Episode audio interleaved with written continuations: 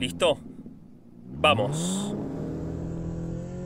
¿Notaste que entre el año 2000 y el 2009, comparado con las dos décadas anteriores, no pasó tanto en el universo de Stephen King? Fue como si el Steven, post accidente, se tomara las cosas más tranquilas, en un periodo donde Hollywood y la televisión también bajaron un cambio. Y fue así. El episodio pasado se tituló Un reino más luminoso y tuvo que ver con esto que te estoy diciendo. El King que en los eventos decía, hoy en día agradezco estar acá. En realidad agradezco estar en cualquier lugar. El que dejó de ser tan autoexigente ¿no? y se permitió volver a sus escritos viejos, algo que tanto él como cientos de escritores y escritoras de la historia evitan porque entienden que la calidad de sus primeros escritos está a años luz del actual. Así hizo con Blaze, escrito durante su veintena, o con La Cúpula, que fue una idea que comenzó a desarrollar en los 70. Y así será con otros títulos de esta década. Así que vamos a bajar la velocidad e imitemos a Stephen King llegó el momento, llegó el momento de disfrutar el viaje.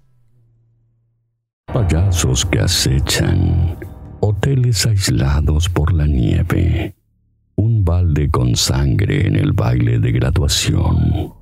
Quizás aún no hayas leído sus más de 70 libros, pero conoces al escritor que mejor imaginó tus miedos.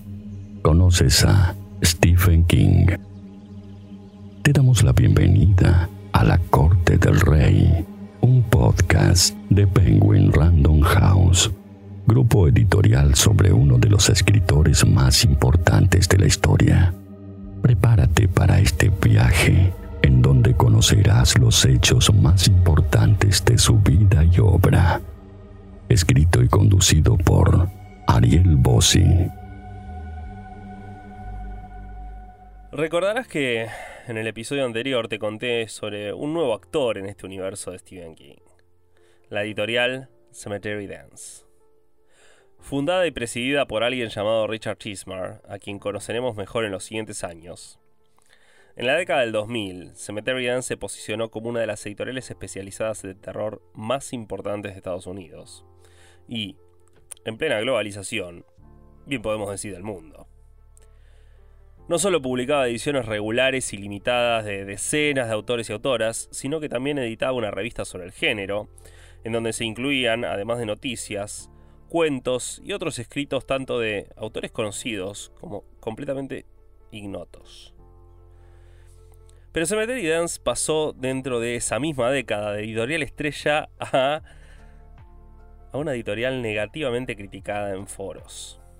El problema no era la calidad, el problema eran sus demoras.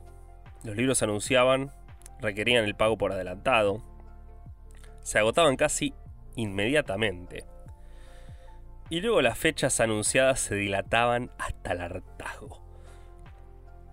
Para el año 2010 ya había títulos que habían sido anunciados y pagados 10 años antes y muchos coleccionistas, muchos, comenzaron a cancelar sus pedidos y solicitar reembolsos. Cemetery Dance necesitaba de un golpe de timón para no caer como tantas otras editoriales antes. Y ese golpe lo dio nuestro querido King. En febrero se anunció Blockade Billy, la historia de un jugador de béisbol que nadie recuerda. Y la promesa de publicación no era desconocida. Saldría apenas dos meses después, en abril de 2010. Cemetery Dance cumplió. El 20 de abril salió la primera edición, que a diferencia de la tirada masiva que editó Scribner poco tiempo después, esta traía una sobrecubierta y una tarjeta de béisbol del propio Bloque Billy. Qué lindo, ¿no? Bueno, te cuento que la edición limitada que publicó la editorial Lonely Road Books elevó la apuesta. Además de traer el libro autografiado por los ilustradores, venía contenido una caja que incluía dos tarjetas de béisbol. Esa de Bloque Billy y otra del propio Stephen King, que estaba vestido como jugador del club ficticio de béisbol mencionado en la historia, y además la había firmado de puño y letra. Estás por pausar este podcast y googlearla, ¿no? Bueno, te prometo subir una foto en mis redes apenas este capítulo esté online. Bloque Billy es un libro que casi no sale en castellano, como un libro independiente, y no era descabellado. O sea, no dejaba de ser una historia de béisbol. De terror, sí, pero de béisbol. Y el propio King lo dejaba claro en la introducción que hizo para esta historia. Pero bueno, por suerte Penguin Random House se inclinó por editarlo y así fue como lo pudimos leer en bolsillo poco tiempo después. Por cierto, hubo otras dos obras de King antes de Bloque Billy, pero bueno, quise darle la exclusiva porque en cierta forma fue la primera novela de la década. Pero yo no me puedo olvidar de las dos que llegaron en marzo, y principalmente de una que pasó bastante desapercibida, lamentablemente. La primera tuvo que ver con Marvel, que editó en papel una adaptación del cómic N, esa novela corta que había salido en Después del Anochecer, la cual dividió en cuatro partes, y si tengo que ser justo, es un gran cómic. Por supuesto no está animado con la versión online, ¿no? Todavía no llegamos al papel onda Harry Potter. Pero es un cómic que está muy bien hecho, incluso para aquellas personas que no son muy fanáticas de la novela gráfica. Pero mejor aún fue el otro proyecto. El proyecto que involucró al escritor Scott Snyder junto al ilustrador brasilero Rafael Albuquerque. Y obvio a Stephen King. Los tres escribieron, mejor dicho, perdón. Snyder y King escribieron American Vampire, una serie de cómics que nos presentaban a chupasangres bien diferentes a lo que se venían viendo en Crepúsculo y similares en aquella época. Con un primer arco ambientado en el lejano oeste, American Vampire contó con la participación de King en cinco de las partes del primer arco. El cómic recibió excelentes reseñas y continuó siendo publicado a lo largo de varios años, incluyendo un número especial que salió en 2021, luego de un impas de 5 años. King ya no participó. King dejó la historia luego de esas 5 partes que te mencioné antes. Pero si, si no te gustan los cómics, te sugiero darle una oportunidad. Y si te gustan, seguro que ya lo leíste. En julio, John Piller el responsable de la serie La Zona Muerta, volvió al mundo King con un equipo más extenso y estrenó Haven, una serie inspirada en Colorado Kid, tanto en la novela como en los personajes. ¿Te acordás de La Zona Muerta? La fórmula había funcionado. Tomaban el, de punto de partida el libro y después lo desarrollaban a partir de los personajes. En este caso, con los protagónicos de Emily Rose, Lucas Bryant y Eric Balfour, este show tuvo una recepción bastante más positiva de lo que esperábamos muchos de nosotros. Nunca fue una serie demasiado pretenciosa, vamos a decir la verdad. Y el hecho de que las expectativas justamente no fuesen demasiado altas, alcanzaron para mantener una buena base de espectadores a lo largo de seis años. Los seis años que duraron sus cinco temporadas. Haven estuvo en el aire desde el 9 de julio de 2010 a diciembre de 2015. En noviembre llegó el siguiente libro de nuestro querido King. Y para mí marca dos regresos. Por un lado volvemos a tener un libro con cuatro novelas cortas desde cuatro después de medianoche. O sea, había pasado un montón de tiempo. Y en mi opinión, es el regreso de King a historias realmente oscuras.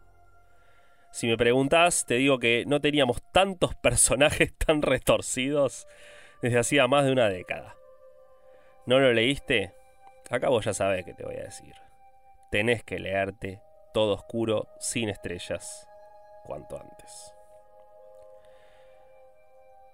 Los fans de King comenzamos el 2011 con una gran noticia. El 2 de marzo se anunció de forma oficial el siguiente libro, 11 22 63 o en castellano 22 11 63. No solo eso, también supimos que se iba a publicar en noviembre de ese año y que iba a tener que ver con un viaje en el tiempo y una persona que tratará de evitar el asesinato de Kennedy. Esa historia con la que King coqueteó en una carta publicada en uno de los números especiales de los cómics de la Torre Oscura se transformaba en una realidad. Pero no era una historia nueva. Como te dije hace un ratito, Steven había intentado escribirla en los 70, pero sintió que el asesinato era muy reciente. Estaba muy fresco en el imaginario colectivo, y algo no menor. En aquel momento no tuvo la confianza necesaria para hacer un trabajo a la altura de sus propias expectativas. Ahora era otra la historia. Casi 40 años de carrera le habían dado todas las herramientas necesarias para quedar conforme. No obstante, tuvo sus desafíos. King no es un autor al que le gusta investigar, y en este caso no le quedó más remedio que ahondar en la historia. Junto a su amigo y asistente, Russ Dorr, viajó a Dallas, visitó el lugar donde había estado el departamento de Oswald, se entrevistó con historiadores y hasta averiguaron juntos los precios de ciertas comidas a fines de los 50. No nos olvidemos que 11-22-63 es una novela de ficción, pero es una novela de ficción histórica. Además, estamos hablando de otra novela larga de King. Estamos hablando de una novela de más de 800 páginas. Y los fragmentos que se publicaron antes de su lanzamiento nos prometían una gran historia. Lo fue. Pero antes de llegar a noviembre, me voy a detener en septiembre. Y la confirmación de que King le tomó el gustito nuevamente a las novelas cortas. Porque ese mes apareció exclusivamente en formato digital Mile 81 o Area 81. Sí, otra vez un auto.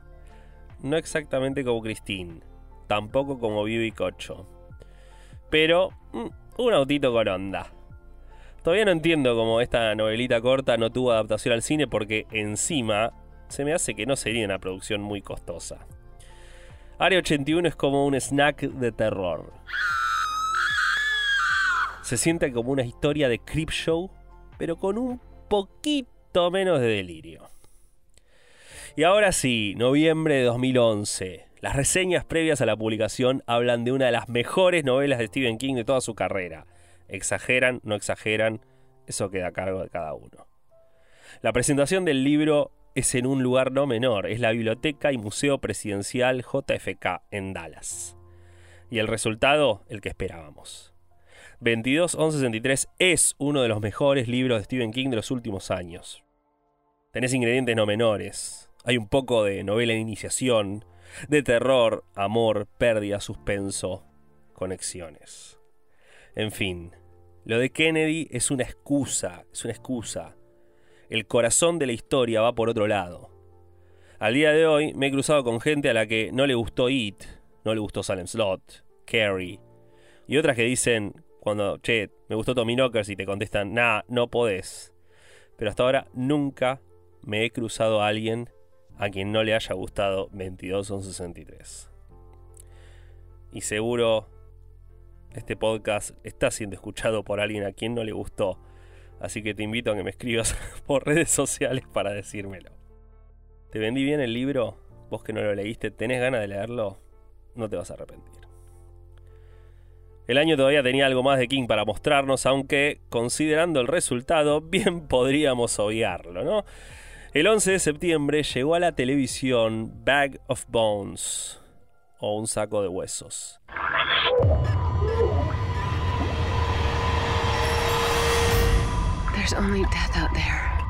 La miniserie basada en el, libro homónimo. Esta vez no estuvo metida ABC, sino el canal A&I o AIE. Fue dirigida por Mick Garris, con Pierce Brosnan como Mike Noonan y Annabelle Gish como yo. Y fue una miniserie que cosechó críticas mayormente negativas. Pero bueno, vamos a ser sinceros. No es tan mala como otras adaptaciones que hayamos visto de King, y la campaña de promoción fue hermosa. O sea, por un lado a la prensa le enviaron un tocadiscos que al abrirlo reproducía un disco de Sarah Tidwell y al levantarlo tenías la miniserie.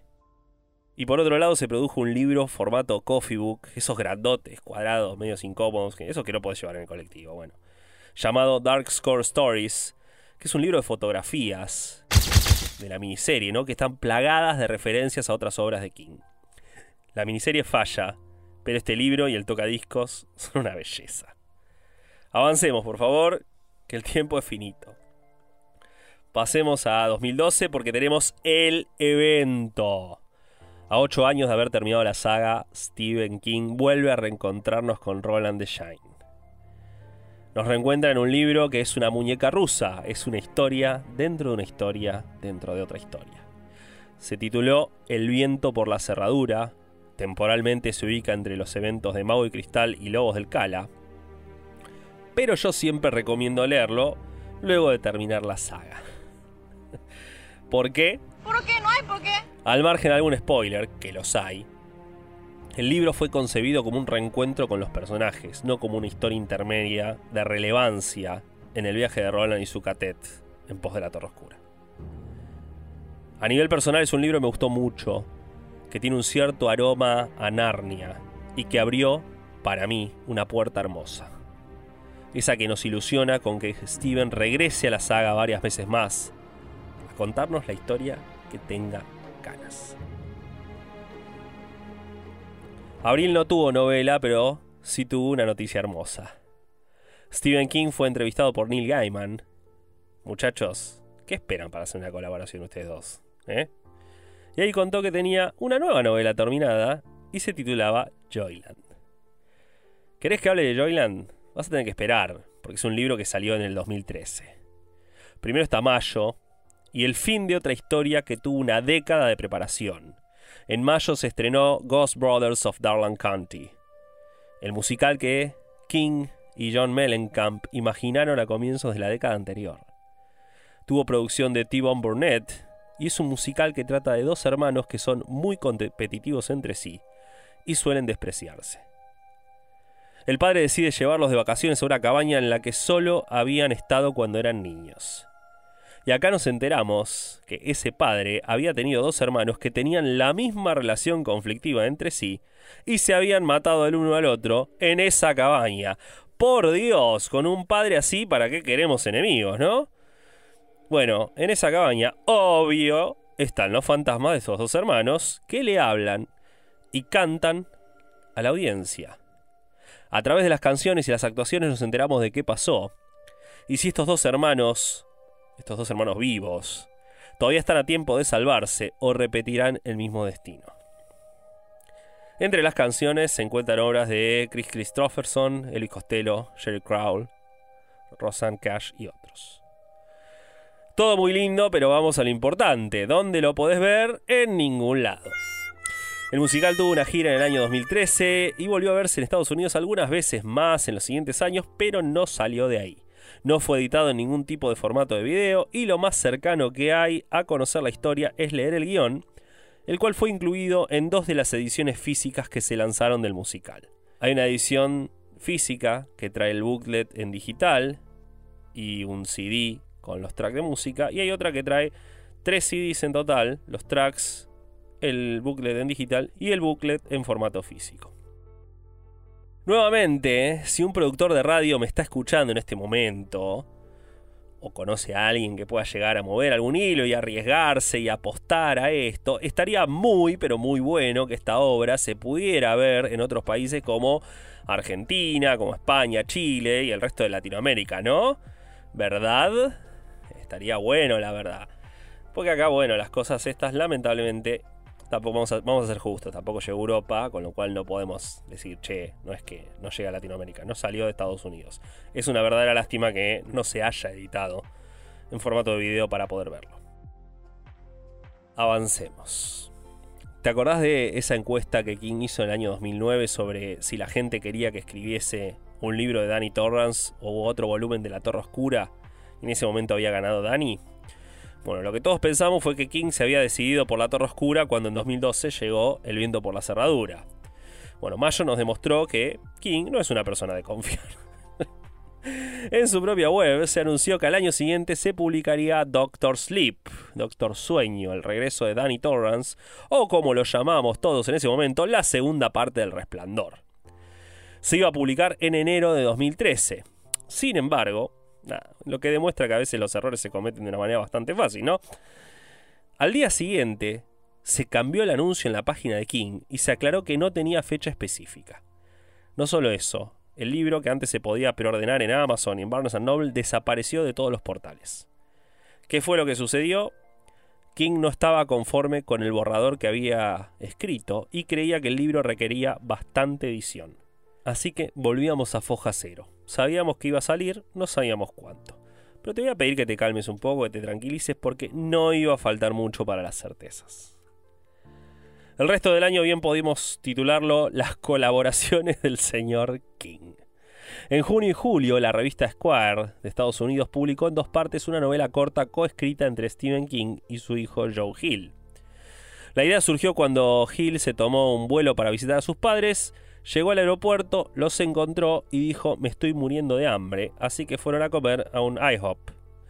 Digámoslo así, hambre más plantación más otra cosita igual en la hierba alta. La hierba alta es una novela corta. Y si no la leíste pero viste su adaptación, haceme el favor de ir a leerla. Fue publicada en forma digital después y además lo tenés en papel en el último libro de Joe Hill, A tumba abierta. O sea, si lo crees en castellano, está en castellano también. A nivel personal, considero que es un relato muy fuerte, de lo más fuerte que haya escrito King. En una entrevista que incluyeron en la revista que lo publicó, en la revista Square, Joe Hill decía que el relato era medio asqueroso y King agregó, y lo voy a citar, lo asqueroso es bueno. En agosto, nuevamente, Joe Hill y King juntos. ¿Qué les pasa? Se pusieron de amiguitos a, colaborar, parecía, ¿no? Bueno, el sello de cómics IDW lanzó Road Rage, una adaptación a novela gráfica de Throttle, de Acelera el relato ese que ambos escribieron para la antología homenaje a Richard Matheson, que además incluía otra adaptación a cómic, Duel, el relato original de Matheson que los inspiró. Como habrán visto, el camino abierto por los cómics en la década pasada habilitó que los sellos se animaran a más proyectos que, hay que decir la verdad, estuvieron muy bien en la gran mayoría de las ocasiones. Ahora sí, en septiembre la web de King anunció que Doctor Sleep sí tenía fecha de publicación septiembre del año siguiente. Faltaba, pero teníamos con qué conformarnos, ¿no? Un mes después tuvimos otro cómic. Qué problema para la gente a la que no le gustan los cómics, ahora que lo pienso, ¿no? Porque de golpe empiezan a salir un montón. Eh, es material, pero es frustrante para aquellas personas que no disfrutan de las novelas gráficas. Yo siempre recomiendo darles una oportunidad. Yo no soy un gran fan de los cómics, pero tengo que reconocer que hay muchos que los he disfrutado muchísimo. Como te decía, en octubre tuvimos otro cómic. Fue gratuito, se publicó en la web de Stephen King y se tituló El pequeño dios verde de la agonía. Adaptaba ese cuento presente años después, en el Bazar de los Malos Sueños. En este caso fue adaptado por el ilustrador Denis Calero. Parecía que King y los cómics eran un matrimonio fructífero, pero esta publicación bien podría considerarse el último escalón. Con excepción de los cómics de la Torre Oscura que continuaron hasta el año 2017, casi no hubo otras historias de King adaptadas a cómic. Cerramos el año con otra colaboración, otra más. Una semilla que se inició muchos años atrás, en 2004. El colaborador en este caso es Stewart Onan, el escritor con el que King había escrito la crónica de los Red Sox en Campeones Mundiales al Fin. Bueno, en Campeones Mundiales al Fin, ese libro que seguro no leíste y no te interesa leer, en un momento se menciona una potencial historia que se termina volviendo realidad ocho años después, bajo el título Un rostro en la multitud o A Face in the Crowd. Es este del que te estoy hablando se publicó exclusivamente como relato digital, aunque tiempo después, en castellano y en inglés, fue lanzado en formato audiolibro.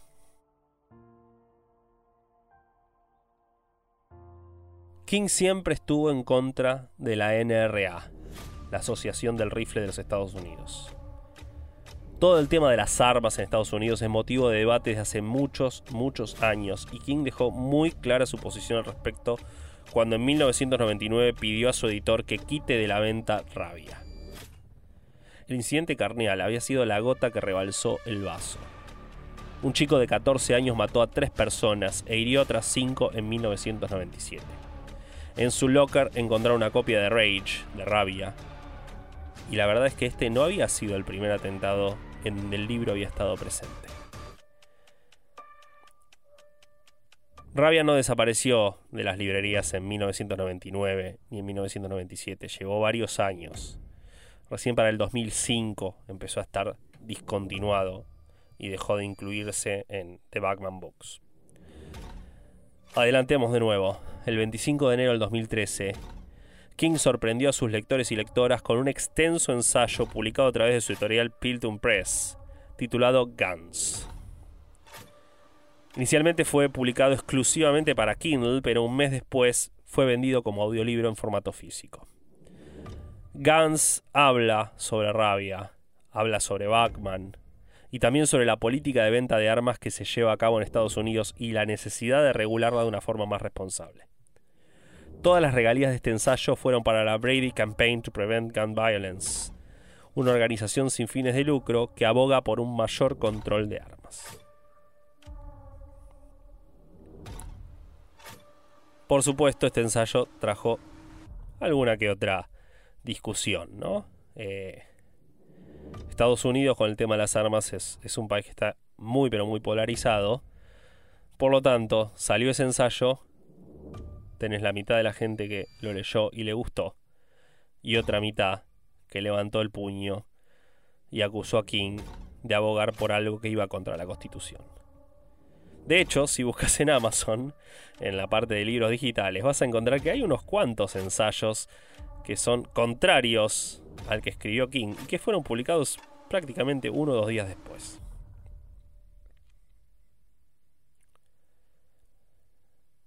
Junio nos trajo a ese Stephen King que yo aprecio tanto. Llegó Joyland, esa novela de la que el autor había hablado un año antes esa historia que se decía de fantasmas, pero estaba mucho, pero mucho más cerca del cuerpo. Joyland es una novela de iniciación, en donde King podría haber hecho un lío bárbaro con los elementos que tenía, y sin embargo eligió no desviarse. Es una historia hermosa, de esas que te dejan un pequeño nudo en la garganta. Y por cierto, esa imagen que King había tenido hacía más de 20 años de un niño en silla de ruedas remontando un barrilete en la playa, finalmente se materializó acá. El libro fue un éxito, tuvo muy buenas reseñas y cuesta encontrar a un lector o a una lectora constante que no te diga que se tuvo que aguantar las lágrimas. Cemetery Dance, ya de pie, revivió un poema bastante oscuro y desconocido de King, The Dark Man. Lo había escrito en la universidad y es la primera aparición de Randall Flagg. se titula El hombre oscuro. En una edición que resulta bastante curiosa y no falta de encanto, el poema se extiende a lo largo de 80 páginas, estando todas ilustradas por Glenn Chadbourne. Lamento decirte que nunca salió en castellano. Ahora, si vos te preguntás cómo un poema corre a lo largo de 80 páginas, no, no es un poema gigante. Prácticamente tiene 4 o 5 palabras por página nada más. Es un libro que se apoya mucho más en las ilustraciones que en el texto. Bueno, llegó septiembre y llegó ese libro que había tenido una pequeña movida de fecha previa. Llegó Doctor Sleep o Doctor Sueño, nuestro reencuentro con Danny Torrance y una tribu llamada El Nudo Verdadero, de la cual me encantaría que King volviese a escribir. A mí la verdad es que me cuesta hablar de Doctor Sueño por dos motivos. El primero es que siento que soy una minoría. Yo amé el libro. Me encantó la historia, me encantaron todos los personajes y me dio todo lo que esperaba. Desde momentos terribles a miedo por el destino de los personajes, a sonrisas, a cierta sensación de confort. En fin, me dio lo que da una buena novela. Y el otro motivo es que justamente una gran parte del público no estuvo conforme con el libro. Y temo que ello haya incidido para que King no volviese a probar volver a personajes clásicos como protagonistas. Lamento también que no haya más trama de esa tribu, te lo acabo de decir. Es más, Estoy seguro que si King hubiese escrito este libro en los años 90, estamos hablando de una novela de casi 800 páginas en lugar de las 531 que tuvo. Vamos a la pregunta para la gente que no haya leído El Resplandor. ¿Podés leer Doctor Sueño? Por supuesto que podés. También ten en cuenta que te vas a perder algunas cosas, pero nada que afecte el corazón de la historia. Y para completar un escenario hermoso con todo lo que rodeó a Doctor Sueño, King presentó el libro en la ciudad de Estes Park, donde está el Stanley Hotel, o como lo conocemos nosotros, el Hotel Overlook. No me voy a ir todavía a 2013, ¿eh? yo ya sé que vos querés que yo avance, etcétera, pero bueno, esta década tuvo de todo. La realidad que 2013 tuvo un cierre de año hermoso para Europa. Stephen King, luego de amagar durante tantos años, tuvo una gira por Francia y Alemania, con conferencia de prensa y eventos de firma incluidos. Lectores y lectoras de España y alrededores pudieron viajar y tener la oportunidad única de tener delante al rey. Momento para atesorar si los hay, ¿no? Ah, y durante esa estadía, King contó que se le había ocurrido una historia mientras estaba en un taxi. Vio a una mujer en un bus e imaginó que la persona al lado de ella la apuñalaba. Y la única persona que lo veía era él desde el taxi. ¿Y qué iba a hacer? Iba a tener que tomar una decisión que podía afectar su propia vida. Yo te la dejo picando, pensala y después volvemos más tarde acerca de esto. King quedó muy contento con esta gira eh, esta visita a Francia y Alemania, al punto que escribió una novela corta y les dio a los dos países, en sus respectivos idiomas, una exclusividad de un año antes de que se publicase en inglés o en cualquier idioma fuera del francés y el alemán. Esta novela se tituló Bad Little Kid, Chico Malo. Escuchame una cosa, Esteban Rey. La exclusividad tendría que haber sido en los idiomas de todos los países que nunca visitaste y tendrías que empezar por el castellano. O sea, vamos a verlo de esta forma. Vas a París, sos un pan de Dios, te sacas fotos, firmás, todo, y los que la miramos por televisión, encima tenemos que esperar un año para una historia que les das de regalo. Así no va. Encima la historia está buena, la novela está buena. Lo que yo hubiera pagado por una edición como en papel de chico malo, como salió, no sé, Colorado Kid, sabe que vos te lo perdiste, Rey. Lo último que pasó en el año tuvo que ver con el cine, que parece que lo tuviese medio abandonado, ¿no? Pero bueno, el 2012 la realidad que no pasó nada. En 2013 tuvimos una película olvidable y una serie más olvidable aún. La película olvidable fue Carrie, de Kimberly Pierce, con Chloe Moretz como Carrie. ¿Qué pasó? Como dije, sin pena ni gloria. Y lo único que aportó fue que fue la última vez que se hizo un advert game para promocionar algo de Stephen King. La serie olvidable es peor aún y es Under the Dome o La Cúpula. La había anunciado CBS con bombos y platillos, y todavía nos estamos preguntando cómo es que una cosa tan mala haya podido tener tres temporadas. Son esos misterios que nunca vamos a entender. Ahora sí, pasamos de año y llegó el momento de hablar de Mr. Mercedes. Pero antes voy a hacer una pausa, porque este título es, en cierta forma, el que mejor ilustra la vida de King post accidente. Te dije que comenzó a haber cierta luminosidad en sus historias luego de casi se nos va a tocar el arpa. No solo vio bajo otra óptica sus historias inéditas de antaño y les dio una oportunidad, sino que también se permitió animarse a hacer cosas que quería sin medir mucho el qué dirán. A quien nadie lo obligó a volver a la Torre Oscura y lo hizo, Traer de nuevo uno de sus personajes más fuertes como Danny Torrance y arriesgarlo con una actualidad compleja y dolorosa, además de enfrentarle a una posible muerte, fue una apuesta realmente heavy. No cualquier escritor o escritora se animaría. Y yo creo que el paso que le faltaba a King fue Mr. Mercedes. Porque King ama los policiales, los amó toda la vida, los leyó con avidez, y sin embargo nunca se había animado a escribir uno, hasta esta novela que comienza con una de las escenas iniciales más brutales de toda su carrera. Mr. Mercedes, que se publicó en el año 2014, es un gran libro que integra ese triste grupo de los infravalorados, junto a Dolores Claiborne, la mitad oscura o Blaze. Tenemos grandes personajes, tenemos un gran villano y un ritmo, una historia que no te da respiro. Ojalá, ojalá este libro vaya ganando cada vez más reconocimiento con los años nos presentó a dos grandes personajes, Bill Hodges y Holly Gibney. Siendo desde entonces esta última, Holly, una de las apariciones más recurrentes en la obra de King. 2014 terminó con el supuesto regreso al terror de Stephen King, algo que no fue tan así, la verdad, porque cuando se publicó Revival, el último trimestre, resultó ser un gran thriller con elementos de terror, además de uno de los mejores finales que King haya escrito.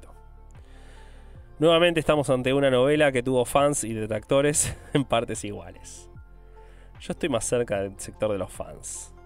Es una novela que me gustó mucho y que también hubiese apreciado en los 90, ¿no? Sin duda, esos saltos temporales que King hace en la obra hubiesen sido mucho más acotados y la novela se hubiese extendido unas 100 páginas o más. O no, quién sabe, quizás nada, estoy dando demasiados deseos, qué sé yo. El año tuvo tres adaptaciones de King, y una de ellas, a pesar de pasar bastante desapercibida, en mi opinión fue bastante decente. Big Driver, o Camionero Grande.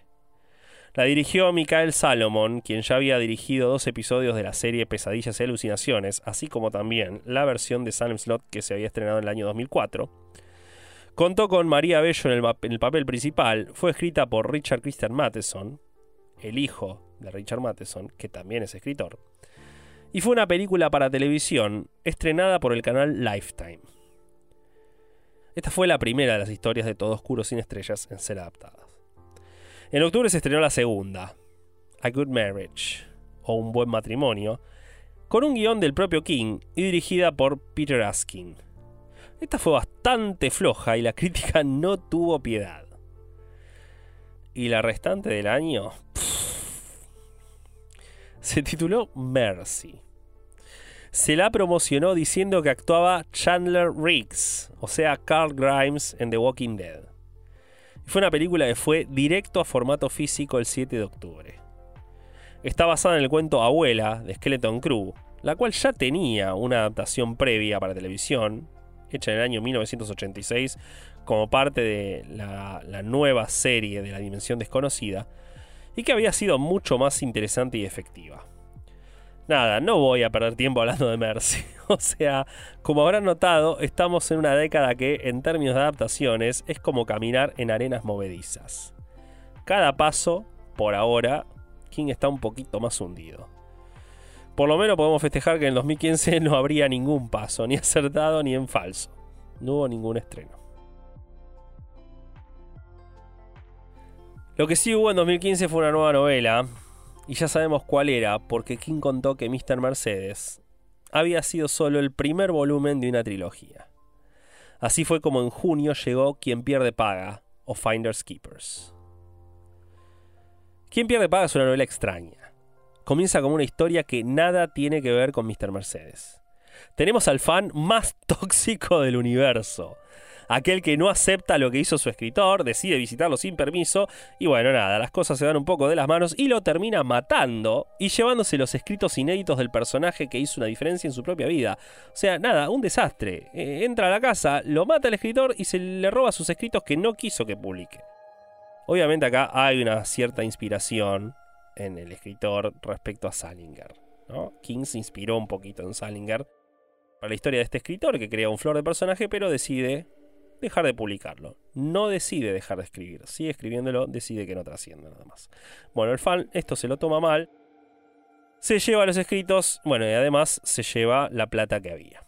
Pero ¿qué pasa? Este, este tipo, este tóxico, no conforme con lo que pasó, no tiene mejor idea que emborracharse y abusar sexualmente de alguien. Por suerte había escondido las cosas, ¿no? Había escondido tanto los escritos como el dinero que robó en una suerte de mini bosque, ¿no? Enterrados dentro de un baúl. Lo agarra la policía, termina preso durante un montón de años y para el momento en que sale, un pobre muchacho había encontrado el baúl con la plata y los manuscritos. Este villano, conocido como Morris Bellamy, no piensa rendirse al descubrir que el baúl estaba vacío y empieza a investigar quién se ha quedado con su tesoro.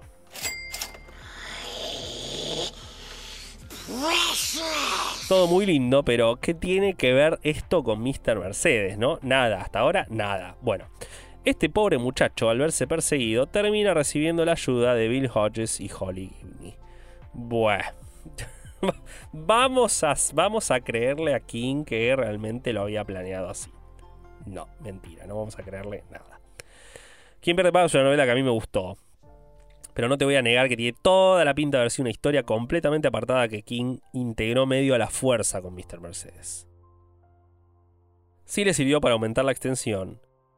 Ir trayendo levemente a los personajes del volumen anterior y terminar la historia con un leve cliffhanger que nos preparaba para el cierre de esta trilogía, con el regreso de Brady Harsfield, ¿no? el villano de Mr. Mercedes. ¿Querés saber cómo terminó esa historia que King imaginó en París, la del taxi, el bus y el apuñalamiento? Bueno, terminó siendo un cuento titulado Ese bus es otro mundo. Salió en la revista Squire. Y el 3 de noviembre de este año formó parte de El Bazar de los Malos Sueños, la que al día de hoy es la última antología de cuentos que tuvimos de King. La última, y en mi opinión, la mejor. Incluyó 20 cuentos y poemas, con solo dos inéditos hasta ese momento, y los restantes 18 que habían sido publicados previamente o incluso narrados. Cada vez que una persona me dice que ya se terminó la mejor etapa de King, que no hizo nada como lo que hizo en los 80 y bla bla bla bla bla, yo le digo que agarre un cuento de esa época y lo compare con uno actual. El cuento no te da revancha. Vos no podés irte por las ramas y volver sin problemas. Tenés una sola bala en la recámara y más te vale que aciertes. Y King le da en el centro. Cuentos como Hernán Hook sigue vivo, El más allá, Batman y Robin tienen un altercado, Moralidad. Tenés para divertirte. Y si los cuentos no te alcanzan, cosas que deberían, encima tenés a King que te cuenta antes de cada uno de ellos cómo fue que se le ocurrió. El Bazar de los Malos Sueños es un gran libro para aquellas personas que quieren leer algo de King fuera del terror, y que no sea una novela de 400 páginas. Ah, y es el libro que finalmente nos dio Niño Malo, ese exclusivo que tendría que haber sido nuestro en primer lugar. En 2016 llegó Fin de Guardia, el cierre de la trilogía de Mr. Mercedes. Sí, es un policial, pero acá King metió el elemento sobrenatural y dejó a medio mundo con los ojos y la boca abierta sin saber qué opinar. Algo fue claro, el personaje de Holly había llegado para quedarse. Lo que no había sido claro es la opinión de la gente. Las aguas estuvieron muy divididas. La gente que le encantó el libro y la gente que lo odió. El 7 de noviembre de 2016, la Universidad de Orono, en Maine, publicó un libro que lo tenía King como autor principal. Se tituló Hearts in Suspension, Corazones en Suspensión, y es una obra de no ficción súper interesante. Por un lado incluye un ensayo exclusivo de King acerca de sus años universitarios, desde lo que hizo, lo que escribió, cómo se sintió, los cambios que vivió y todo lo que rodeó a ese microcosmos que fue la universidad en plena escalada del conflicto de Vietnam con el asesinato de Kennedy bien fresco en la memoria de todos, el asesinato de Martin Luther King y otros hechos de los cuales ya te hablé en el segundo episodio. Es un ensayo en donde King contó mucho, bastante más de lo que había contado hasta aquel entonces sobre sus años universitarios. Luego hizo una pequeña introducción a la reimpresión de Corazones en Atlántida, la segunda historia del libro homónimo. También se incluyeron algunas imágenes, fotos, dos de esas columnas que King había escrito en el periodo universitario, el King Garbage Truck. Y un extra que a mí me pareció increíble. Ensayos de quienes fueron sus compañeros, amigos o conocidos suyos, incluyendo su compañero de habitación en el campus. Respecto a cómo era la universidad, cómo era su vínculo con King, en dónde habían coincidido, qué es lo que hacían con él. Hershey Suspension no es un libro para cualquier fan, y puede que aburra aquel al que no le interese ahondar fuerte en el entorno del autor más que en su propia vida. Pero es un libro que se siente muy sincero, que no maquilla en un lindo sepia el tiempo pasado. King cuenta la rabia que sentía en la época universitaria y cómo influyó eso en sus escritos. Cuenta cuando fue preso. Cuenta las cosas que le molestaron y cuenta cómo fue cambiando su mentalidad y su forma de ver las cosas. Y hablando de tiempos pasados, bueno, 2016 tuvo un nuevo jugador en el ámbito de las adaptaciones. Un jugador que dio un muy buen primer paso. Hulu el servicio de streaming norteamericano, estrenó una adaptación de 221163.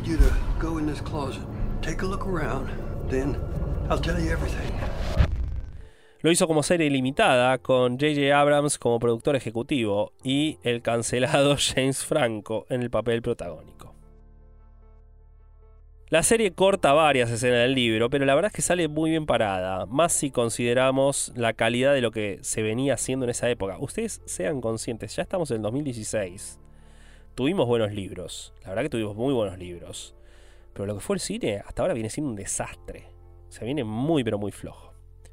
Como que se acentuó lo que venía pasando en la década pasada. La que no sale para nada bien parada y se gana al día de hoy el título de la peor película de Stephen King fue el otro estreno del año. Y es Cell. También conocida como El Pulso o Conexión Mortal.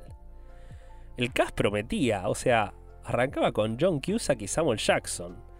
Estaba dirigida por Todd Williams, quien había estado detrás de cámara en Actividad Paranormal 2, y sin embargo terminó siendo algo en donde es imposible rescatar un aspecto positivo. Cell es mala, decididamente mala. Tiempo después descubrimos que el film se había quedado sin presupuesto bastante antes de terminarse y esto afectó sobremanera toda la producción, pero seguramente no pudo haber sido el único factor. Las actuaciones son malas, o sea, algo impensado considerando las dos figuras centrales que parecen no esforzarse ni un poco. El año tuvo una última adaptación que fue toda una novedad, una ópera basada en el resplandor que pudo verse en Estados Unidos. Sin duda, como experiencia en vivo debe ser increíblemente interesante, pero bueno, yo tuve la oportunidad de verla en video y voy a decir que fue bastante sosa y aburrida verla a través de la pantalla. Queda una cosa más. En noviembre del 2016 salió publicado Todo sobre Stephen King. Un libro que me tiene a mí como autor, que fue autorizado por el propio King. Penguin se puso en contacto con su agente, quien a su vez se puso en contacto con King, y King le dio luz verde un proyecto soñado para mí. Bienvenido o bienvenida a 2017. En el ámbito literario, para los fans de King, promete ser un año tranquilo y solo de colaboraciones.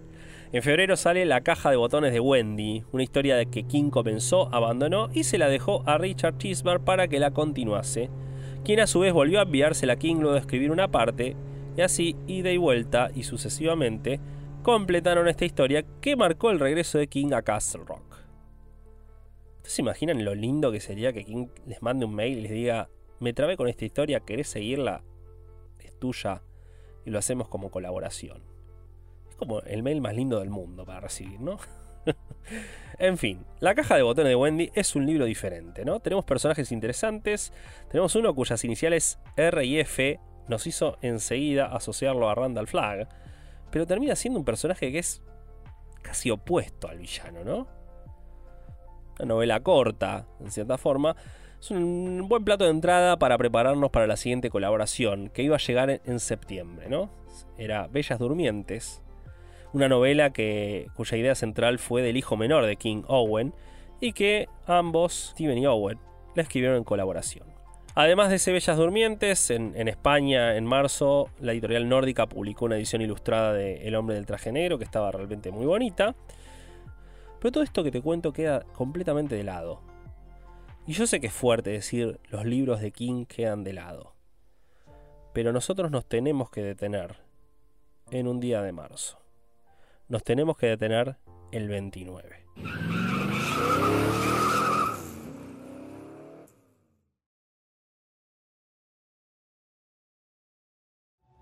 But Bill, if you'll come with me, you'll float too. You'll float too. You'll float too. You'll float too. You'll float too. 197 millones de vistas en YouTube en sus primeras 24 horas. Estoy hablando del tráiler de It, capítulo 1. La película se estrenaría en septiembre. La película que dio comienzo a una nueva etapa en el universo de Stephen King.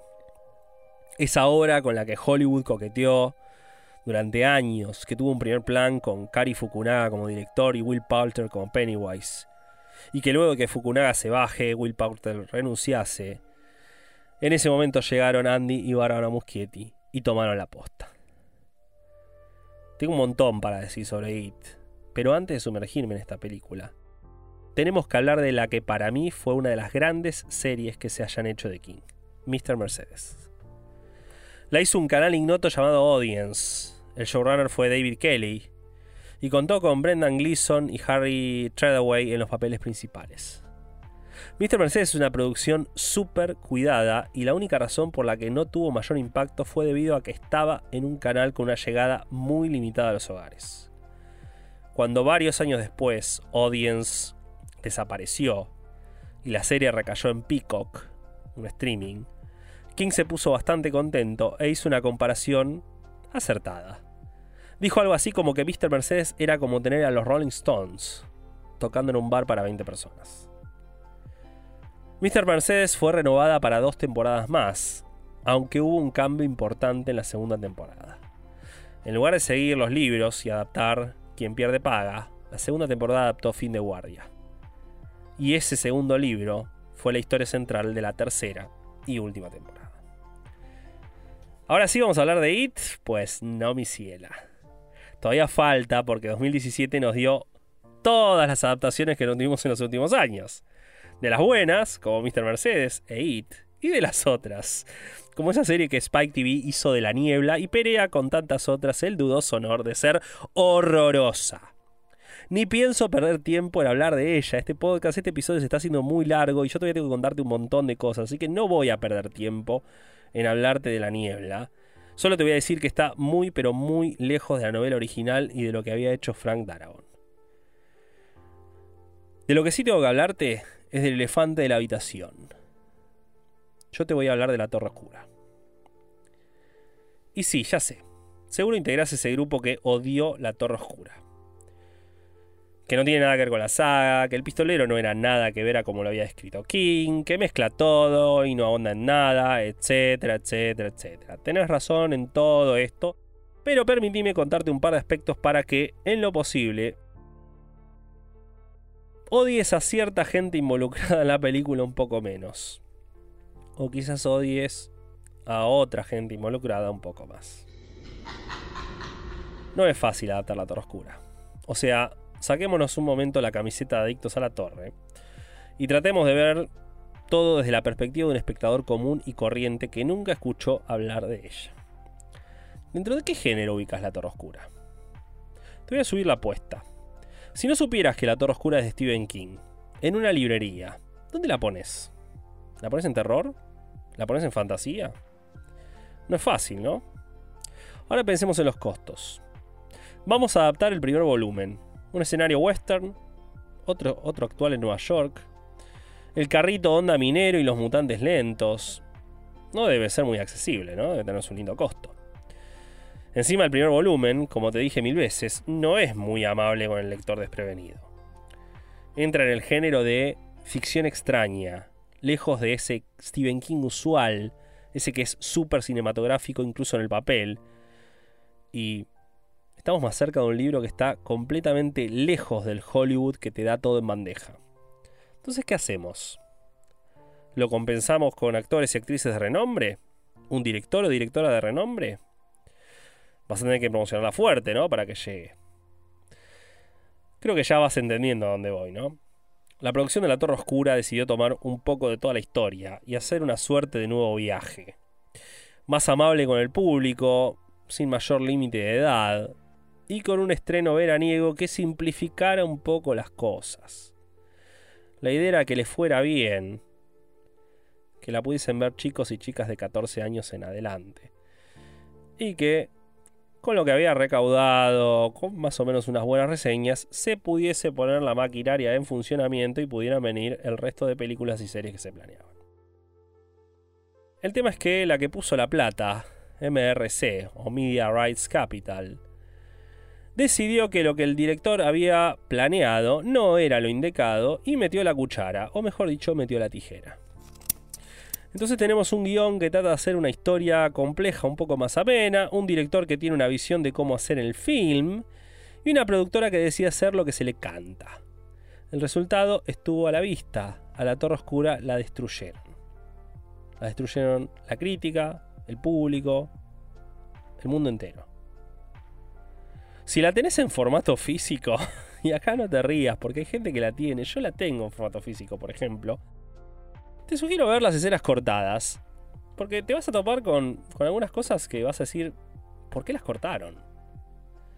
Si googleas un ratito sobre el film, trata de que no pensarlo como que es una pérdida de tiempo. Vas a ver que no es de esas producciones en donde todo anduvo sobre rieles. Hubo escenas que tuvieron que filmarse nuevamente a cuatro meses del estreno. Hay actores que ya han hablado sobre que el clima no parecía ser el mejor, que como que no tenían un rumbo muy, muy claro. El director no había quedado nada conforme ¿no? con, la, la injerencia de MRC. En fin, sea como sea, la película fue un fracaso. Y los planes de continuaciones tuvieron el acta de defunción el mismo fin de semana del estreno. A mí el film, la verdad, no me desagradó. De hecho, hay cosas que me gustaron bastante. ¿Es diferente? Bueno, un año antes del estreno ya había trascendido en cuanto portal de noticias buscases que no iba a tener mucho que ver con ningún volumen de la saga, que iba a ser un nuevo viaje. Así que yo no me esperaba una copia fiel, ni siquiera cerca. Pero sí le critico que le faltó coraje, le faltó fuerza, le faltó violencia, un poco más de calles polvorientas, de cantina, una tensión a punto de cortarse. Le faltó una escena que la gente recordase, algo. La Torre Oscura no dejó nada en el público. ¿Hubiese sido diferente el resultado si quizás, no sé, hubiesen invertido más fuerte en la famosa casa y su demonio? Si hubiese sido unas escenas que vos decís, wow, y no te las olvidás más. Con la adaptación de la Torre Oscura, alguien ha olvidado el rostro de su padre. Eso sin dudas. La Torre Oscura volvió a ser noticia en el 2019 cuando el proyecto de transformarse en una serie de Amazon Prime se volvió realidad. Glenn Massara, showrunner y guionista de The Walking Dead y The Shield, entre otras, preparó un proyecto titánico que involucraba múltiples temporadas, spin-offs y hasta rides, hasta atracciones en el parque Universal. Iba a haber un spin-off que explicase la historia del padre Callahan y su llegada a la Torre Oscura.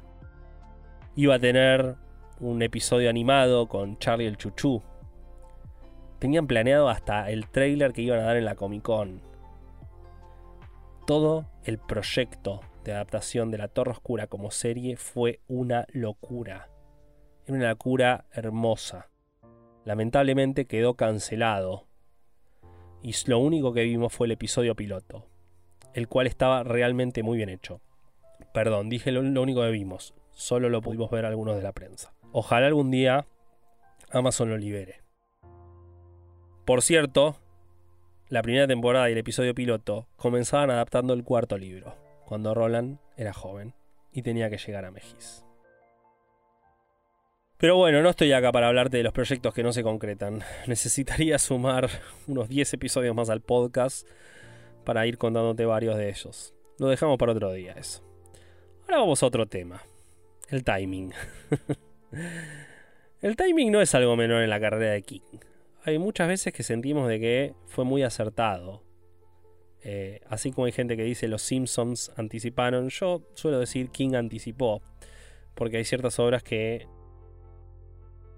para el momento que King las escribe todavía no sucedió el hecho, pero en el momento que se publican sí.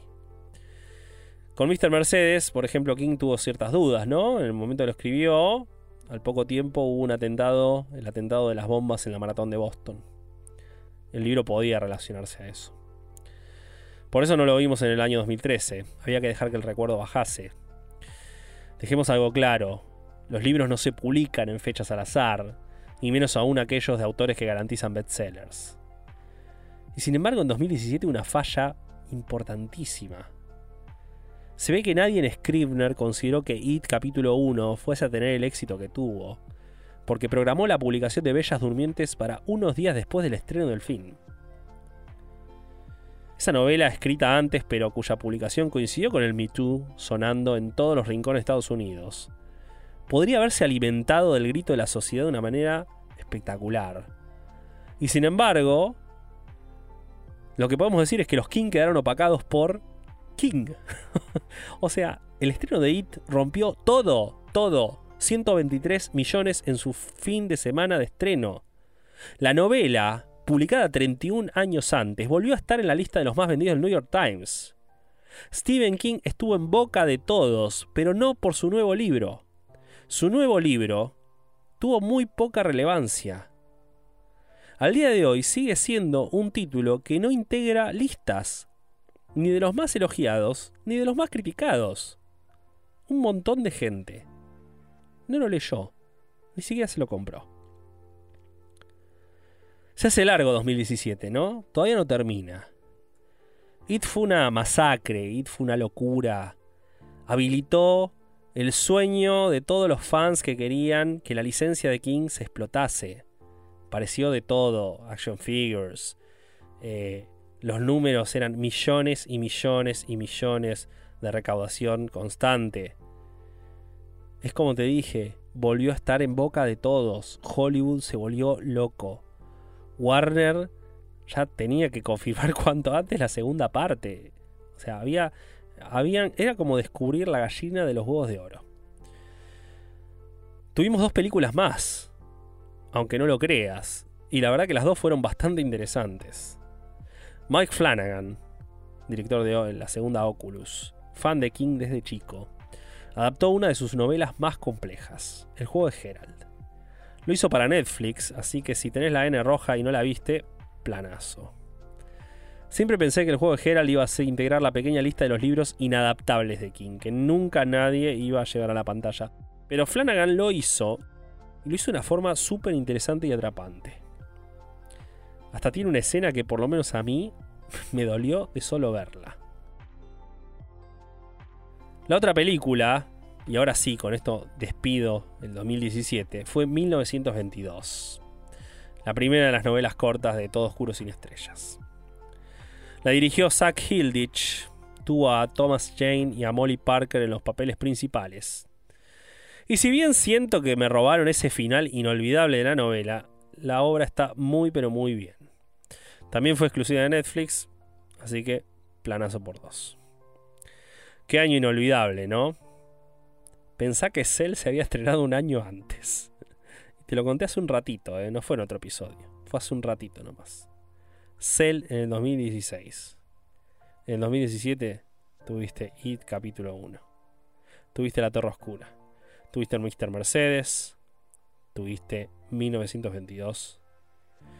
Tuviste el juego de Herald. Tuviste esa serie de, de Mist que no se puede ni siquiera mencionar. It cambió mucho el escenario pateó el tablero y le demostró a los ejecutivos de Hollywood que podía hacerse mucha plata con Stephen King. Desde el estreno del trailer, del teaser trailer, se anunciaron más de 45 nuevas adaptaciones de King. ¿Cuántas se estrenaron en 2018?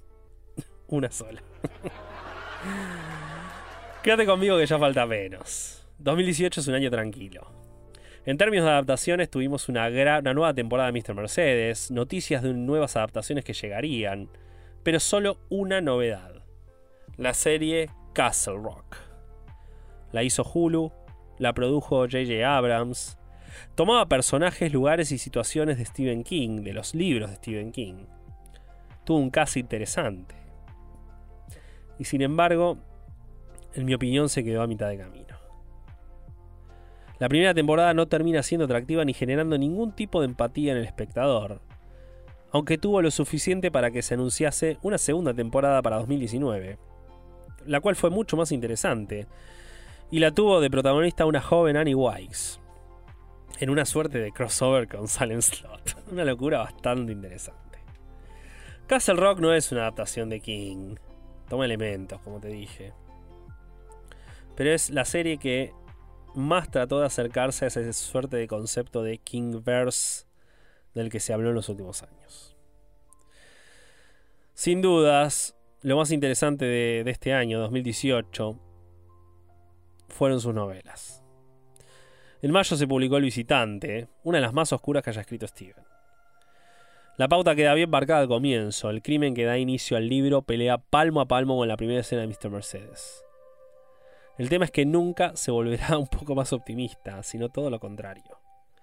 Es el regreso de Holly Gibney, no como protagonista, pero ahí, ya escalando posiciones. Es una novela que mete un poquito de Latinoamérica en la receta, algo que quizás al lector norteamericano no le cayó mal, pero tuvo cierta controversia justamente en los países del Cono Sur. Como que ese villano que metieron, ese villano que metió King, el cual no te voy a delatar ahora, quienes vivimos en Sudamérica cuando lo leímos dijimos, ¿en serio?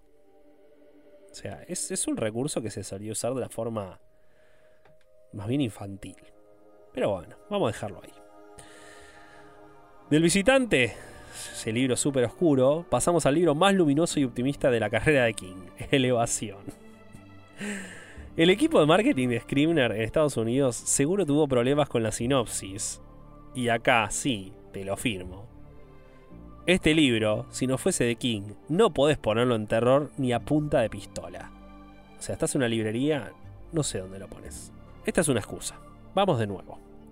Elevación es una historia de redención, de segundas oportunidades, de cómo un hecho puede torcer la historia de toda una comunidad y cambiarla para bien es también King sacándole la lengua a cierta parte de la sociedad norteamericana que aún hoy aplaudiría las actitudes fuera de pantalla de los John Wayne del mundo. Y es una historia hermosa, de esas que la terminás y sentís que está todo bien. Es cortito, al pie e inolvidable.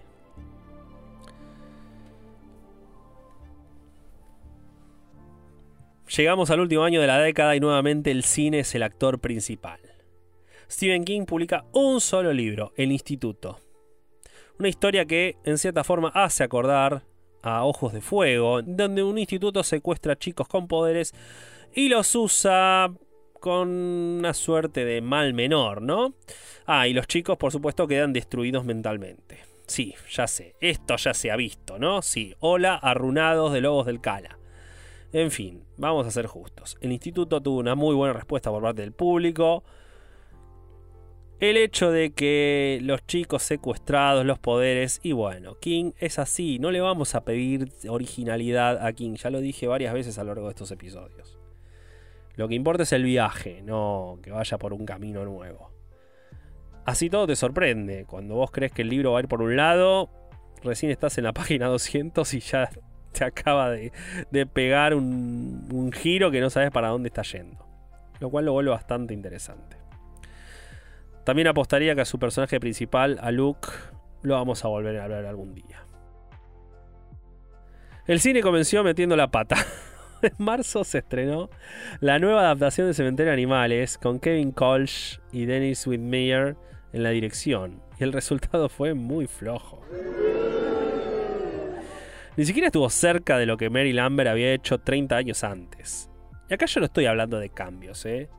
A nivel personal soy permeable a los cambios, no me molesta que la visión de un director o directores, en este caso, difiera de la de King. Pero esta película se siente como que no tuviese energía, no tuviese ganas.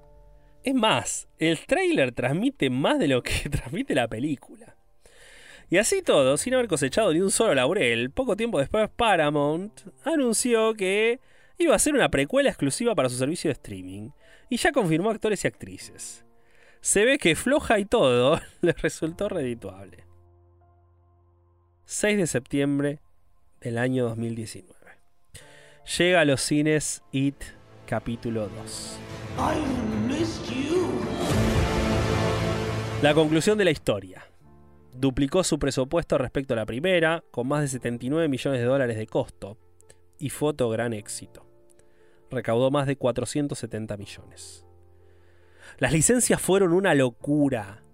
Action figures, juegos de mesa, disfraces, ropa interior, zapatillas, hasta café. Todo lo que los fans siempre quisimos lo consiguió el bendito Pennywise, aquel que solo pide comida cada 27 años. Esto en realidad es como Cobra Kai. Si viéramos la obra del otro lado, en realidad son los losers los malos. Aquellos que van, se meten en su casa, lo fajan, le quitan la comida y encima lo quieren matar. Pobre, pobre, pobre Pennywise que tanto nos dio. It capítulo 2 no fue recibida como la parte 1. Las críticas estuvieron divididas y en mi humilde opinión, esto es algo injusto.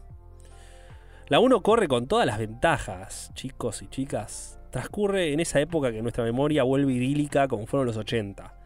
Nos pone una ciudad misteriosa, Derry, nos pone un grupo de pibes con los que siempre te vas a identificar con uno. Está el valor de la amistad, los chistes. Los miedos son creíbles.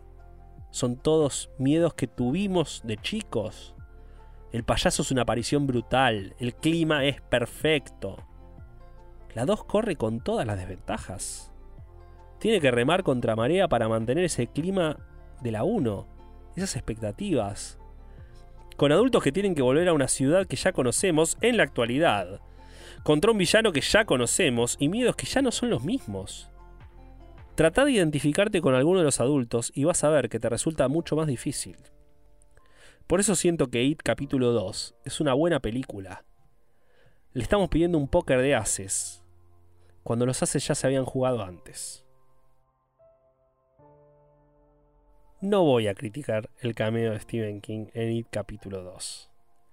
A pesar de que ese mate eh, tiene el escudo del club rival de mi querido Racing Club. Yo como director hubiese hecho lo mismo. Y en cierta forma, una parte mía le causa gracia de que la película basada en uno de los mejores libros de Stephen King, en el momento donde aparece King, y todos y todas lo reconocemos, tiene algo argentino. Fue un lindo guiño que hizo Andy Muschietti para, bueno, la gente de, de su país. Y el capítulo 2 fue un éxito y continuó ese camino que yo sí tanto elogio el de las producciones profesionales, con inversiones fuertes y gente de renombre. No todos, por supuesto. In the Tall Grass o En la Hierba Alta, que se estrenó ese mismo mes por Netflix, pasará como otra de esas adaptaciones olvidables. La segunda temporada de Castle Rock no pudo levantar los números de la primera y no fue renovada por una tercera. Pero también hubo casos interesantes como el de Creepshow, la serie del streamer norteamericano Shudder. En sus ya tres temporadas, y teniendo una cuarta confirmada, adaptó dos relatos de King, Materia Gris, en su primer episodio de su primera temporada, y Sobreviviente, en lo que fue la primera adaptación animada oficial, comercial y para televisión que se haya hecho de una historia de Stephen King. Creepshow no es una serie con un gran presupuesto, pero es un producto más que decente, sobre todo a partir de su segunda temporada supo captar y transmitir esa esencia que tuvieron las películas de Romero en los 80. 2019 cerró con una de las mejores películas que se hayan hecho de la obra de King, al menos en mi opinión, Doctor Sueño. Fue dirigida por Mike Flanagan, tuvo una floja respuesta en las salas y sin embargo buenas críticas. No solo eso, existe un corte del director que tiene algunas escenas más, además de estar dividida en capítulos, que la vuelven una obra aún mejor. Doctor Sueño mereció mejor suerte. De nuevo, el timing. Se estrenó en un fin de semana largo en Estados Unidos. De hecho, de haber sido más exitosa, posiblemente ya tendríamos otra serie relacionada que estaba en los planes, la precuela del Resplandor. Hubo tiempo, porque siempre la maquinaria sigue girando, hubo tiempo para un libro más que no fue escrito por King pero tiene todo que ver con él. Richard Chismar continuó la historia de Wendy Peterson y en noviembre publicó La pluma mágica de Wendy, el regreso a Castle Rock, con una Wendy ya adulta y un nuevo desafío en un futuro inmediato. King no participó de la escritura, pero sí escribió el prólogo y se preparó para un próximo cierre. La nueva década comenzó y antes de que el COVID-19, y sí, justo el 19, estuviese en boca de todos y se lo comparase a una historia de Stephen King, hubo tiempo para otra serie. Por primera vez, HBO adaptó a King y eligió una historia bien oscura, El visitante. Por cierto, si te gustó este podcast, te cuento que también fui co-conductor del podcast oficial de esa serie. Ben Mendelssohn, Jason Bateman, Cindy Aribo en los papeles principales y Richard Price como showrunner. El resultado para mí es muy bueno. Es una verdadera lástima que HBO no haya accedido a hacer una segunda temporada que sí estuvo planeada. Ya sabes como cualquier otra persona lo que ocasionó la pandemia. Los millones de muertos, las restricciones, cuarentenas, etc. El mundo entero se vio comprometido y el universo de Stephen King también tuvo sus problemas. Por un lado, hubo producciones demoradas, como la historia de Lizzie o La Larga Marcha. El ámbito literario, por suerte, no tuvo mayores cambios, con excepción de que se adelantó su siguiente libro, La sangre manda, o If It Bleeds, que iba a salir en mayo de 2020 y fue publicado en abril. Luego de 10 años, nuevamente salió un libro de King con cuatro novelas cortas dentro. La que da el título al libro es una continuación del visitante. Así de simple te lo digo. No te recomiendo leer La sangre manda, la historia La sangre manda si no leíste El visitante. La acompañan El teléfono del señor Harrigan, una novela que en cierta forma nos recuerda a Ampones con chaquetas amarillas, la primera de las historias de Corazones de Atlántida. Luego viene La vida de Chuck, la mejor historia del libro en mi opinión, y la que deja bien claro lo talentoso que es King. ¿Quién más puede escribir una historia del fin del mundo y que la termines con una gran, gran sonrisa en el rostro?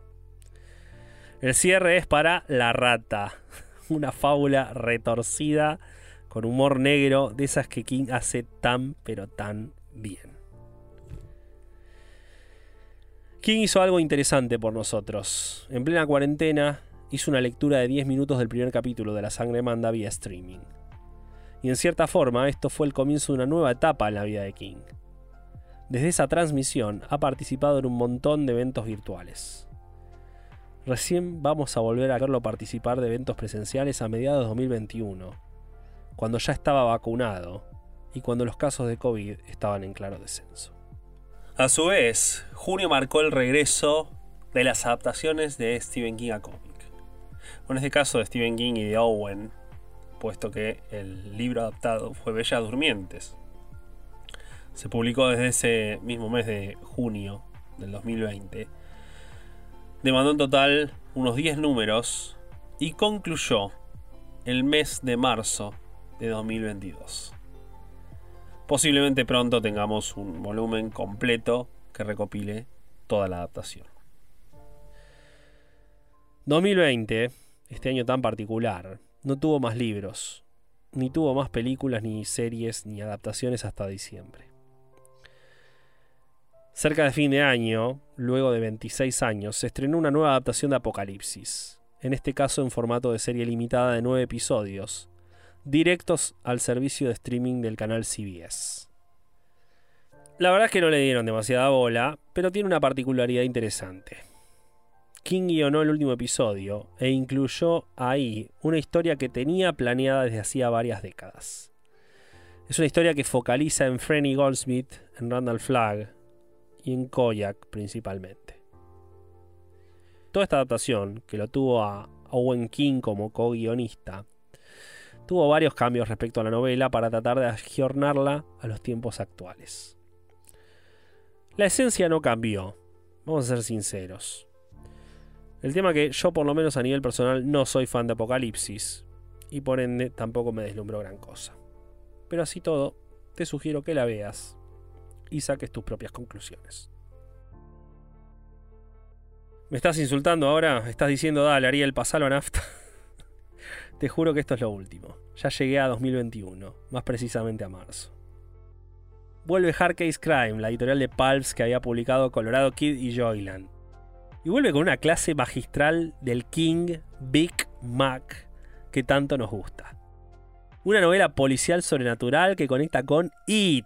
Pero no conecta con It porque te mete un Derry o te menciona a Beverly. No.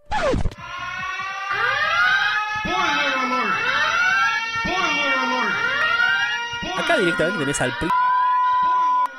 Tenés los Tenés al Tenés una novela que no podés soltar y que te la lees de corrido en tres horas. Es King divirtiéndose y lo notás. Se tituló Later. En castellano, después. No después de después, ¿eh? se llama después. Es una historia que te hace sentir como que te subiste a una Ferrari y tenés que recorrer 100 kilómetros en 5 minutos. Y lo logra. Después, sí, por supuesto, te va a pedir muy amablemente que te bajes y esperes el siguiente transporte. Y el siguiente transporte es un tren que recorre el Estados Unidos de la clase media que se hace amigo de los vecinos. El siguiente tren es Billy Summers. La historia que comienza con un asesino a sueldo que tiene un último encargo. Pero todo esto se siente como una excusa. Billy Summers tiene el gusto a pérdida, a cómo a veces el camino que seguimos no es el que nuestro corazón quisiera. Y Billy Summers no es un chico, es un adulto hecho y derecho, y así todo lo sentís como novela de iniciación. No son todas estrellas en esta novela, ¿eh? Así como te elogié después a full, en esta tengo que decirte que hay cierta ingenuidad en ciertos pasajes, sobre todo lo que tiene que ver con las infancias. Pero bueno, podemos perdonárselo, ¿no? Kick ya tiene 73 años. No nos olvidemos que algunos de sus nietos ya están dejando atrás la adolescencia. El año tuvo dos nuevas adaptaciones de King y ambas fueron series limitadas para streaming. Una de ellas es un caso curioso. Lo tuvo a King involucrada desde el vamos, en todo, en todo. Estoy hablando de la historia de Lizzie. Fue dirigida por Pablo Larraín, producida por Reggie Abrams protagonizada por Julianne Moore y Clive Owen. Es la adaptación del libro preferido del propio King y tardó muchos años en volverse realidad porque Steven no quería que se hiciera. King recién accedió a que se adapte cuando vio un proyecto que realmente le resultó atractivo y a la altura de sus altísimas expectativas. La serie de Apple TV Plus no escatimó gastos. Contrató a Darius Conji como responsable de la fotografía. ¿No sabes quién es Conji?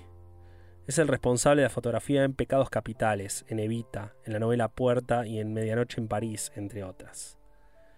Y como te dije antes, cuando hablé del King, post It capítulo 1 y las adaptaciones con gente de renombre, acá el resultado se ve desde el primer momento. Cada uno de esos ocho episodios se siente visualmente como si fuese una película en sí misma. La historia te puede gustar o no, la historia de Lizzie tiene muchos detractores. A nivel visual, es de lo mejor que se haya hecho. La otra serie estrenada en 2021 es exponente de esos casos en donde no esperas nada y sentís que te ganaste un lindo premio. Chapel White. Producida para Epix, otro servicio de streaming, Iván, esta serie adaptó el primer cuento del umbral de la noche, Los misterios del gusano. Creo que desde el momento en que se anunció nadie le prestó demasiada atención y resultó ser una serie súper interesante y atractiva. Grandes actuaciones con un sobrio Adrien Brody en el papel estelar. Una gran ambientación que va desenvolviendo la trama a un ritmo más lento de lo que estamos acostumbrados, hasta llegar a un final que difiere del libro, pero de ninguna forma desentona. Hacía mucho que no teníamos una serie de terror basada en una obra de King que dejara tan buen sabor como lo hizo Chapelwhite. Bueno, costó, pero acá estamos. 2022. La pandemia sigue con nosotros, pero gracias a las vacunas está mucho más controlada y estamos volviendo, poco a poco, a una suerte de normalidad. Las salas de cine se encuentran completamente operativas desde hace varios meses y volvemos a anotar las fechas de estrenos y a comprar las entradas en preventa. El universo King no es ajeno. En mayo llega una nueva adaptación de Ojos de Fuego. En septiembre tendremos una nueva de Salem Slot. Netflix tendrá una película del teléfono del señor Harrigan. Hulu tendrá el Coco. Epix tendrá segunda temporada de Chapelwhite. ¿Más? Ya está lista una nueva adaptación de Children of the Corn que todavía no pudimos ver y creo que tenemos que agradecerlo porque por lo que me dicen es de lo peor. Ya te conté de la precuela de Cementerio de Animales que se viene. No te conté que Billy Summers será una serie de televisión, que después será una película, al igual que Elevación o La Expedición. Que Brian Fuller hará una nueva adaptación de Christine, que promete ser más fiel al libro. Edgar Wright filmará El Fugitivo. Y Lynn Ramsay hará La chica amada Tom Gordon. En apenas unos meses comienza la filmación de La Larga Marcha y tendrá a André Obredal detrás de cámara, el director de la genial película La autopsia de Jane Doe. El Talismán será una serie de Netflix. E tendrá una serie de televisión que ahondará en los despertares previos de eso antes de la aparición de los perdedores. Andy y Bárbara Muschietti van a estar atrás de este proyecto. Y hay más, muchos más, y habrá más. Los últimos casi 50 años demostraron una y otra vez que Stephen King y la pantalla pueden ser un combo perfecto.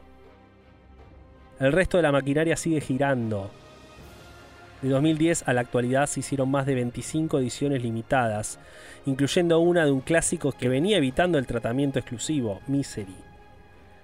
La publicó Santa Editions y su variante más exclusiva, hoy en día, supera los 20 mil dólares de costo.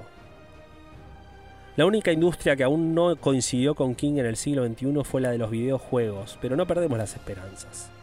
¿Te imaginas lo que se podría hacer? Desde juegos exclusivos a guiños. Warner podría comenzar tranquilo e incluir un Pennywise como personaje del próximo Mortal Kombat, por ejemplo. O mejor aún, hacer un Mortal Kombat solo con personajes de Stephen King. ¿Y los libros? Este año ya tuvimos el primero, La última misión de Wendy, el tercer y último volumen de la historia que coescribió junto a Richard Chismar. Ya salió en inglés y saldrá en castellano en apenas un par de meses. Luego vendrá Fairy Tail, cuya traducción sería Cuento de Hadas.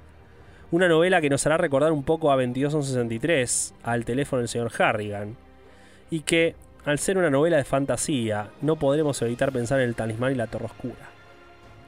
Sabemos que en 2023 nos espera una nueva historia de Holly, de Holly Gibney, que King escribió otra historia que tiene que ver con la pandemia.